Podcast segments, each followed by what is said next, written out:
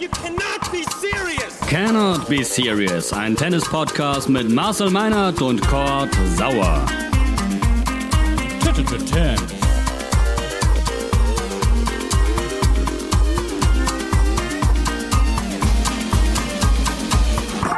Cannot Be Serious, neue Folge. Hallo und herzlich willkommen. Wir haben große Dinge zu besprechen. Der ATP Cup steht ins Haus. Und äh, ja, wir sind nicht nur auf Clubhouse, sondern eben auch bei euch in den Podcast-Plattformen. Ähm, Marcel ist dabei. Hallo Marcel. Mit dem großen Vorteil, dass man uns in den Podcast-Plattformen wirklich 24-7 hören kann. Und man kann uns aber auch dort nicht sehen. Riesenvorteil, Marcel. Das hast du jetzt gesagt. Wie geht es nein, dir? nein, das für uns Radiogesichter ist das schon ganz gut. Genau. Wie geht es dir? Bist du heiß auf Tennis? Äh, ich brenne, ich äh, bin schon dabei, äh, die, die, die, die Kaffeekannen quasi voll zu machen für die Nächte, die jetzt anstehen. Na, wobei, also bei mir ist es jetzt noch verhältnismäßig äh, entspannt. Ich habe jetzt halt die erste deutsche Nachtschicht erwischt mit dem Spiel gegen, gegen Kanada. Und äh, dann äh, das Halbfinale und das Finale. Mal gucken, ob dann noch mit deutscher Beteiligung, das ist ja dann schon zur Frühstückszeit, jeweils ab 7.30 Uhr. Also das geht dann ja schon wieder und dann mal gucken, wie viel ich mir dann von den anderen noch gebe. Aber Fakt ist natürlich, so äh, starten zu können mit so einem Feld. Wie viele sind es jetzt? Zwölf der ersten 13 der Welt, die mit dabei sind. Alle bis auf, bis auf Federer, glaube ich. Ähm, Wow, das ist deutlich mehr, als wir alle zusammen vor, sagen wir mal, sechs Wochen, acht Wochen noch zu, zu träumen gewagt hätten. Wir haben so ein paar Themen zu besprechen. Natürlich volles Brett ATP Cup. Ähm, obligatorisch geht's natürlich mal kurz darum, die, die Gruppen zu beleuchten. Wer ist Turnierfavorit? Auch völlig klar. Ähm, ich würde gerne noch, Marcel, in dieser vielleicht kurzen Folge heute ähm, sprechen über äh, Bubble versus Freiheit. Melbourne Park wird ja jetzt in dieser Woche schon und auch in den nächsten ähm, ja, zu einem, ich möchte fast sagen, Hotspot. Also da kommt wirklich viel zusammen. Alle sagen, ey, geil, endlich wieder Menschenmassen, große Vorfreude. Ähm, mir stellt sich schon die Frage nach Risiko und Restrisiko. Und ich würde gerne noch mal kurz äh, im Nachhinein mit dir sprechen zu ja, Experten-Talk, also nach Clubhouse, aber auch wir beide. Und ähm, ich stelle fest, dass es sich doch immer um dieselben Dinge dreht. Ich bin ja so ein Boulevard-Heini, weißt du ja, Frisuren und so ein Scheiß. Aber ähm, Einstiegsfrage, wer ist Turnierfavorit? Und dann erklär mir, es geht immer darum, ja, wer hat irgendwie gerade eine gute Form? Äh, alle sind ja stark. Ähm, Vorhersagen sind schwer zu treffen. Vielleicht schaffen wir es, diese Ebene irgendwie mittelfristig, gar nicht mal heute hier, äh, zu verlassen, weil ich in den letzten Wochen feststelle, dass mich, ja, weiß ich nicht, so Expertenmeinungen zunehmend nicht überraschen mit irgendwelchen Neuigkeiten. Wie geht's dir damit? Du bist ja auch so ein Experte. ähm, also, wenn du jetzt speziell auf Clubhouse äh, anspielst, so hundertprozentig schlau bin ich auch noch nicht äh, draus geworden. Es kommt halt wirklich drauf an, wer da auch gerade mit dabei ist in diesen Diskussionen und sich dann wie, wie artikuliert. Ich glaube, alle sind noch so ein bisschen dabei, so, so rauszufinden, wie das am besten funktioniert, welche Themen funktionieren. Und ja, äh, ich wäre sofort dabei zu versuchen, eine andere Ebene äh, zu erreichen. Das ist natürlich auch nicht immer so, so ganz einfach. Wenn es dann ins Grundsätzliche äh, abdriftet, sind so einige Dinge nicht mehr, nicht mehr ganz so einfach zu greifen. Aber du weißt, ich bin, bin bei jedem Quatsch dabei. Insofern ähm, Absolut. schieß gerne los. Also dann fangen wir, ja, wir fangen an mit, wer ist Turnierfavorit ähm, und abgesehen davon, dass wir uns beide darauf einigen werden, äh, dass natürlich Russland, Spanien, auch vielleicht Deutschland, Serbien natürlich vorne mit dabei sind und dass die ganzen Formkurven der Zverevs und der Jokers eigentlich nach oben gehen. Ähm, das nochmal gleich so ein bisschen zu dir geschoben. Ich möchte gerne von dir wissen, wie du das siehst. Würde ich gerne über die Mario Kart Session sprechen, die Ha. äh, Struffi, Zverev Ja. und Kramis abgehalten haben. Also ich glaube, während äh, Zverev gewonnen hat, wie ich gesehen habe, äh, Wie so fährt- häufig im Übrigen. ja, genau. Ich glaube, dass äh, Krabitz immer noch fährt. Also der, der kam, glaube ich, gar nicht ins Ziel. Ich habe irgendwie gesehen, äh, Nummer eins war Zverev, Nummer zwei war, meine ich, äh, Mies. Dritter im Bunde war Struffi und als alle schon aufgestanden waren, habe ich noch gesehen, wie Kevin Kravitz immer noch gefahren ist. Da habe ich sehr gelacht, muss ich sagen. Hashtag immer diese scheiß Bananen, oder wie war das, auf den er da, auf den er da ausgerutscht ist. Ja. Ähm, also Stimmung sah da schon mal sehr, sehr gut aus äh, Sehr. im Team. Ähm, war sie übrigens auch letztes Jahr. Auch wenn sie da ordentlich einen drüber gekriegt haben, beziehungsweise in Persona, in dem Fall äh, Alexander Zverev, aber auch da war das eine, eine richtig gute Laune und war das eine richtig gute Woche in Sachen Teamharmonie, die die da geboten haben. Und das Ja. wird auch, wird auch diesmal so sein. Das war auch beim Davis Cup in, in, äh, in Madrid so. Ähm, also das ist auch, auch ein bisschen mehr als eine Zweckgemeinschaft. Äh, Kevin und äh, Struffi sind ja auch in der äh, WG momentan in, in Melbourne. Ähm, die können schon ganz gut zusammen und die wollen da auch richtig was erreichen. Das gefällt mir gut. Äh, Mario Kart, das ist äh, so ein bisschen so ein Kultspiel äh, im Team. Das wird auch bei, bei Davis Cups und so regelmäßig gespielt. Dann ist das zwischen den Zimmern oder auf dem Flur oder irgendwo ist dann eine Konsole für alle aufgebaut und dann gibt's da äh, gibt's da heiße Duelle. Das war ja das eine und dann haben sie sich ja auch noch an an den an den Basketballkörben Ja. Versucht, wie jeder, glaube ich, im Griechenland und Spanien Urlaub, da dann immer wieder seine Highscores äh, in die in die Höhe schraubt. Ja, äh, klar, schönen Abend, äh, Lockerheit ist da. Das hat mir das hat mir gut gefallen. Wer da beim Basketball jetzt die meisten Punkte, ja, da müssen wir nächstes Mal nochmal nachfragen. Tun wir. Sportlich gesehen sind wir uns einig, die Deutschen erwischen die schwerste Gruppe, Serbien, Kanada, wobei alle Gruppen irgendwie gefühlt sehr stark sind. Äh, gehst du mit, wenn ich sage, Raonic ist in äh, den ganzen Gruppentöpfen die stärkste Nummer zwei? Nein, Andrei Nein. Rublev ist die stärkste Nummer zwei. Oh ja, du, stimmt, Russland, ja. Ja. Ich habe, Also ich, den, den würde ich da schon noch schon noch stärker einschätzen. ja, stimmt. Zverev hat, glaube ich, gesagt, dass Raonic auf jeden Fall, äh, ja, für ihn die stärkste Nummer zwei Genau, ist. er hat gesagt, er, die, die, er hat, aber Oton war die stärkste Nummer zwei neben Rublev. okay, Ich glaube, es war, waren, ich waren schon in der Tat die beiden zusammen. Ja. Und da gehe ich, gehe ich auch mit. Und vor allen Dingen, äh, das kommt natürlich auch dazu, ähm, Raonic in Australien. Ne? Da spielt der Mhm. traditionell gut, das, das Marker, das kommt seinem Aufschlag entgegen. Ähm, auf der anderen Seite ähm, kommt Struffi aber mit guten Aufschlägern ganz gut zurecht. Und äh, naja, für alle jetzt das erste Match nach langer Pause und so weiter, Saisonbeginn, tralala, das müssen wir jetzt nicht ausbreiten. Ähm, aber da ist schon verdammt viel Würze drin, muss ich sagen. Nicht nur da, sondern auch in allen Gruppen, weil das Format natürlich extrem viel möglich macht und äh, dir mit einem Sieg dann, dann ganz viele Türen öffnet und dann auf einmal welche überlegen müssen, okay, wie jetzt stellen wir unser Doppel jetzt dann plötzlich doch auf, wenn wir da gefragt sind und, und doch nicht die beiden Einzel gewinnen, dann, dann sieht es momentan vielleicht schon wieder ganz anders aus.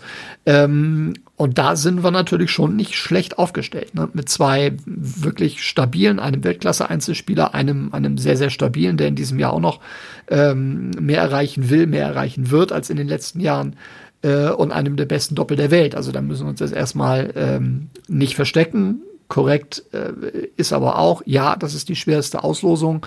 Jetzt kann man fragen, welche wäre leicht gewesen? Gut, eine, wo man wirklich einen deutlich schwächeren zweiten Einzelspieler gehabt hätte, möglicherweise Griechenland zum Beispiel, Japan, wo wir wenig über Ken Nishikori wissen.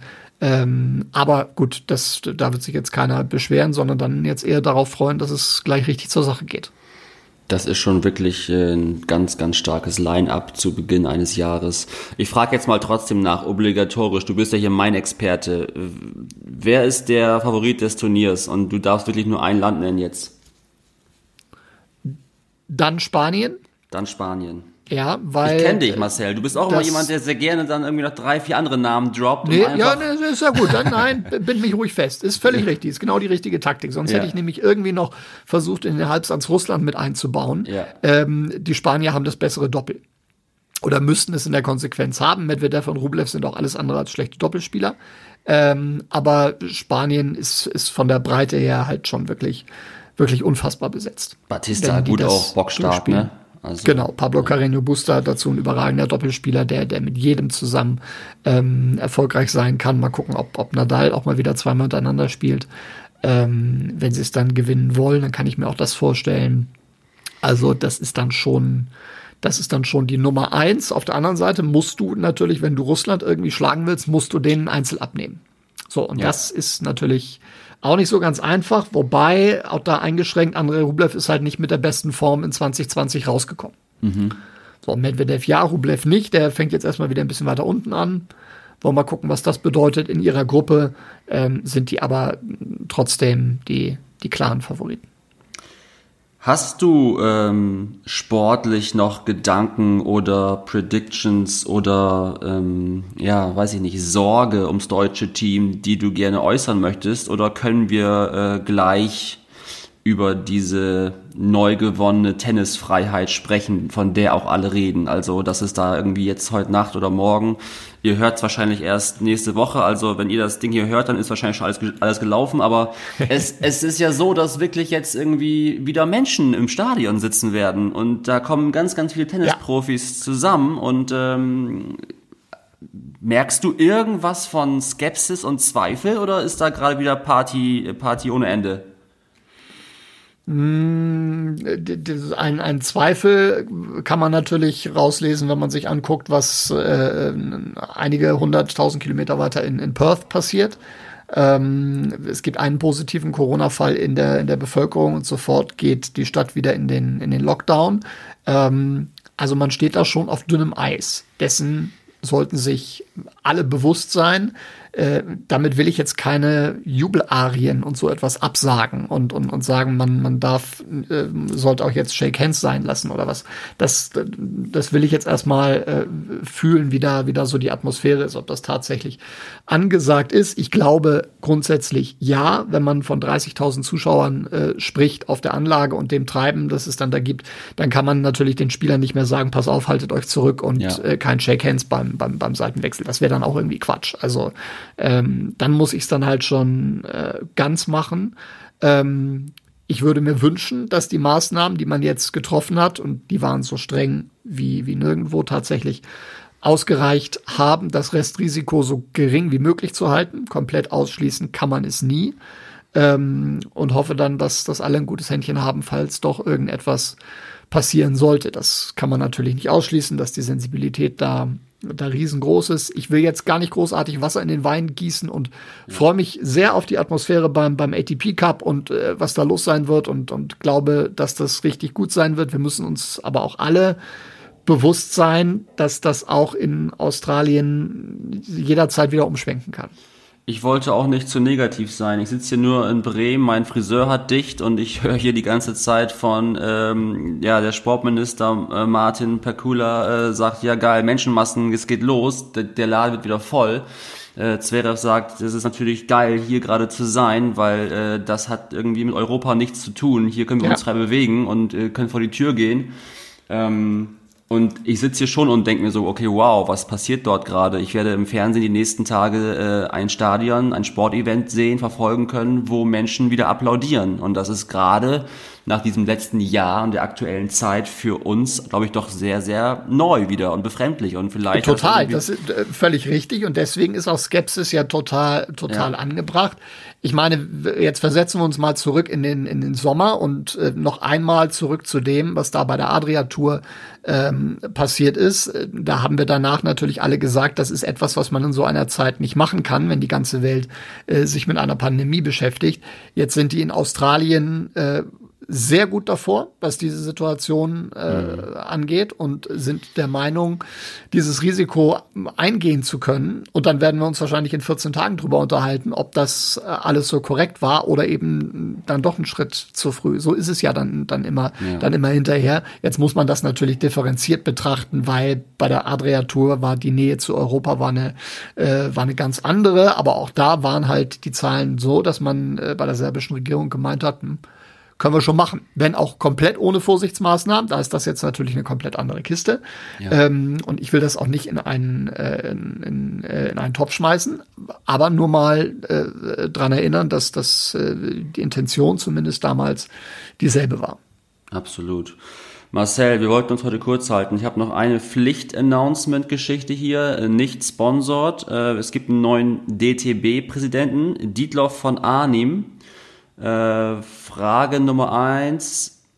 Kennst du ihn? Kannst du mir dazu einen Satz sagen? Ich habe gelesen, er möchte natürlich dafür sorgen, dass äh, dieses Jahr mehr Tennis gespielt wird aufgrund der oder im Rahmen dieser aktuellen Pandemie, als äh, es zuletzt der Fall war. Und ich finde den Vornamen Dietloff sehr interessant und das sagt jemand, der Kort heißt mit Vornamen. Hast du einen Bezug zu ihm? Kennt ihr euch oder ist das für dich ein unbeschriebenes Blatt? Nein alter Düsseldorfer Adel, hätte ich jetzt ja. fast gesagt. Schöne Grüße an, an Dietloff. Wir kennen uns aus alten World Team Cup Zeiten, ja. ähm, als ich ein bisschen für das äh, Turnier gearbeitet habe. Und ich bin sehr gespannt, äh, was da jetzt, jetzt passiert. Das ist ja auch alles ähm, nicht ganz reibungslos abgelaufen. Der eine oder andere spricht sogar von einer Revolution. Soweit würde ich jetzt dann, dann noch nicht gehen. Aber mhm. es ist jetzt mal ein frisches Gesicht. Ich muss tatsächlich mal gucken, ob mit, ich glaube, Dietloff ist mittlerweile 61, ja. wann wir das letzte Mal einen jüngeren DTB-Präsidenten hatten. Also zwischendurch war da mal eine, eine, eine Geschichte, glaube ich. Das habe ich schon fast wieder vergessen. Muss ich noch mal in die, in die Annalen dann, dann reingucken. Aber es ist fast so ein kleines, ein kleines Aufbruchssignal. Ich bin mal gespannt, wie viel da wirklich äh, dann hintersteckt an äh, an, an, an Konzeptionen und an, an Ideen und äh, was man konkret äh, da wirklich mitnehmen äh, will. Äh, Dietloff von Arnim kennt sich jedenfalls seit Jahrzehnten in der Tennisszene bestens aus, ist bestens vernetzt, hat ein sehr gutes Verhältnis mit, mit Dirk Hordorf, seinem, seinem wichtigsten Vizepräsidenten ähm, und wird sich eine Menge auf, auf die Agenda geschrieben haben. Ich äh, ja. bin gespannt, was das für neue Impulse äh, angeht. Finde allerdings auch, und das gehört an der Stelle auch dazu, ähm, dass äh, Ulrich Klaus in den äh, letzten sechs Jahren einen wirklich sehr ordentlichen Job gemacht hat als Präsident zusammen mit seinem Präsidium. Da haben wir auch schon andere äh, Zeiten gesehen. Man hat unter anderem ja das Turnier in Hamburg wieder auf eine neue Basis gestellt. Viele andere Dinge rund um die Stützpunkte äh, gemacht. Da ist schon einiges passiert und jetzt ähm, kommt der nächste Schritt. Bin gespannt. Sehr gut. Wie zu erwarten war eine äh, pointierte, tolle Einordnung deinerseits. Sehr gut. Ähm dann sag mir noch abschließend, wann und wie ich dich jetzt die nächsten Nächte und Vormittage hören kann. Dann hast du noch die Chance, mal eben äh, Sky hier zu platzieren. Ebenfalls unbezahlte Werbung. Und dann gehen wir hier wieder raus für heute, oder? Genau, machen wir gerne. ATP Cup ähm, nonstop bei uns. Also wir zeigen alle Matches, die der deutschen und äh, österreichischen Mannschaft mit äh, deutschem Kommentar, die übrigen mit englischem Originalkommentar, geht immer um 23.30 Uhr los. Am, in der Nacht von Montag auf Dienstag beginnt der Kollege Sascha Roos mit äh, dem ersten Auftritt der Österreicher. Ich mache dann von Dienstag auf Mittwoch Deutschland gegen Kanada ähm, ab 23.30 und dann am Freitagmorgen äh, die beiden Halbfinals oder das Halbfinale in einer Konferenz, das Ganze ab 7.30 Uhr und Samstag das Finale ab 7.30 Uhr. Alles wieder mit äh, Patrick Kühn, da freue ich mich besonders drauf. Und äh, ja, dann, dann starten wir so richtig durch. Toller Knalleffekt äh, zum Start ins neue Jahr. Nochmal, ich habe die Veranstaltung eigentlich schon abgeschrieben gehabt und umso besser, äh, dass wir es jetzt doch noch kriegen und äh, was die Australier da sowieso auf die Beine gestellt haben. Ich habe schon völlig den Überblick verloren, wie viel 12 Turniere da als parallel stattfinden auf dieser Anlage. Ja. Ähm, auf jeden Fall das Beste, was den Tennisspielern und Spielerinnen passieren konnte. Wahnsinn, du Profi. Marcel, ich äh, schau mal rein, glaube ich. Ich höre dich immer sehr gerne. Ähm, und dann äh, quatschen wir die nächsten Tage vermutlich auch hier wieder, oder? Es gibt ja ein das bisschen was zu bereden dann. De definitiv, definitiv. Dann äh, schöne Spiele, habt eine gute Zeit und bis die Tage. Danke, Grüße nach draußen, macht's gut.